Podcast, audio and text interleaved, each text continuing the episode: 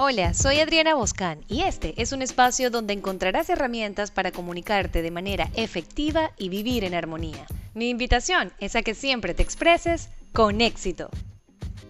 Bienvenidos a este tercer episodio donde desarrollaremos algunas herramientas para hablar con fluidez. Actualmente los vicios en el habla van estrechamente ligados a la falta de lectura en voz alta y a la falta de escucharnos y de reconocer nuestra voz. Cada voz es perfecta para cada cuerpo. Tu voz es única. Te invito a escucharte para que identifiques ese timbre de tu voz. Si la aceptas y te agrada tu voz, eso mismo sentirán las otras personas al escucharte hablar.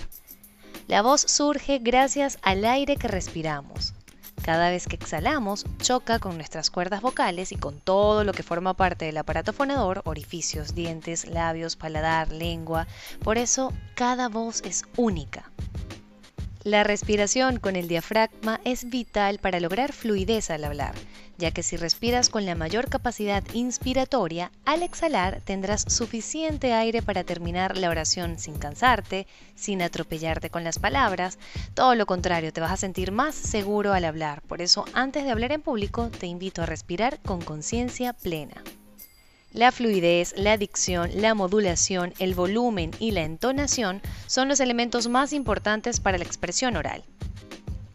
Pero la clave está en la intención, en ponerle entusiasmo a tus palabras. En la mayoría de los casos, el éxito de la comunicación verbal se debe más a la actitud en cómo lo dices que a la palabra en sí expresada. Al hablar, el lenguaje debe estar acorde con el contenido y con el tipo de público a quien te diriges. Adultos, niños, especialistas, según sea el caso, puedes utilizar un lenguaje familiar, natural, simple, siempre que la ocasión lo permita. El lenguaje técnico o científico es más frío y es para un grupo determinado. Por otra parte, debes hacer pausas efectivas al hablar. No te apures. Tu velocidad debe ser natural, ni muy rápido ni muy lento, con pausas en silencio que te ayudarán a organizar las ideas antes de expresarlas. Recuerda que el cerebro va procesando una cosa a la vez. Si hablas muy rápido, la persona que está oyendo te va a procesar lo primero y lo último que dices, y tu mensaje principal que está en el centro como base del discurso puede perderse por la velocidad. Evita utilizar muletillas como los vocablos bueno, esté, sí, ok, verdad, oíste, oyeron, pues, o sea, sabes. Eh, em, son muchísimos. Hay un chasquido con la boca inclusive que hace ruido en tus palabras. Para eliminar estas muletillas que distraen tanto, te recomiendo primero identificarlas. ¿Cuál muletilla dices con frecuencia? Una vez que la identifiques, debes estar pendiente cada vez que hables y sientas que la vas a decir, haz una pausa en silencio. Utiliza sinónimos y habla sin rodeos, con seguridad. Así cada día que pase las dirás menos hasta que logres eliminarlas por completo de tu expresión verbal. Te invito a comunicarte por el chat de tu celular con más notas de voz.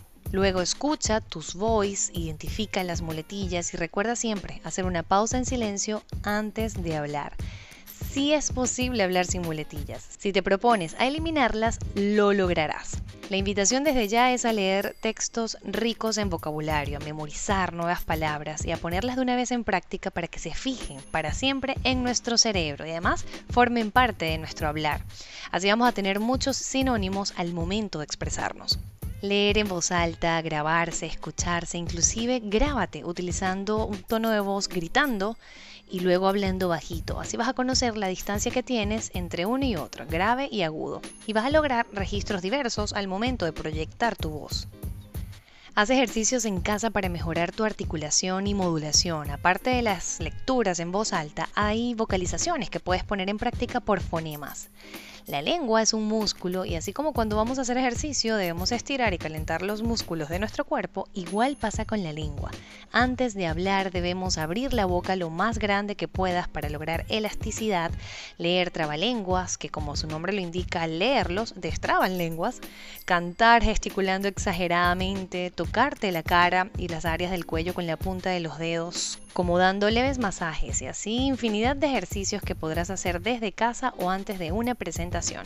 Por otra parte, las palabras en español se pronuncian tal cual como se escriben, sin comernos ninguna letra, respetando las S al final, las D, por ejemplo, ciudad, las X, como la palabra exactamente. Muchas veces pronunciamos estas X como si fuera S y decimos exactamente, y pues no es con X. Estos son los errores más comunes. La invitación es a terminar cada palabra así, redondita en su tiempo perfecto. De esta manera no te vas a enredar al hablar y vas a lograr darle sentido a cada palabra que expreses. Muchas veces pensamos más rápido de lo que hablamos. Es por esto que debes calentar todo tu aparato fonador antes de hablar y además alinear tus pensamientos con la emoción que le corresponde para expresarlo como lo quieres transmitir. La comunicación verbal es fundamental para la sobrevivencia, ya que día a día interactuamos con todo tipo de personas en diferentes contextos. Recuerda cada vez que te expreses hacer pausas, enfatizar las ideas principales, evitar las muletillas, pronunciar las palabras tal cual como se escriben y hablar con una velocidad natural, dar la intención según lo que quieras expresar. Y hasta aquí llega expresándome hacia el éxito por hoy. Te invito a poner en práctica todo lo que puedas desde ya. Ese será tu camino a la excelencia. Nos escuchamos en un próximo episodio. Soy Adriana Boscán y recuerda siempre, sonreír y ser feliz. Bye bye.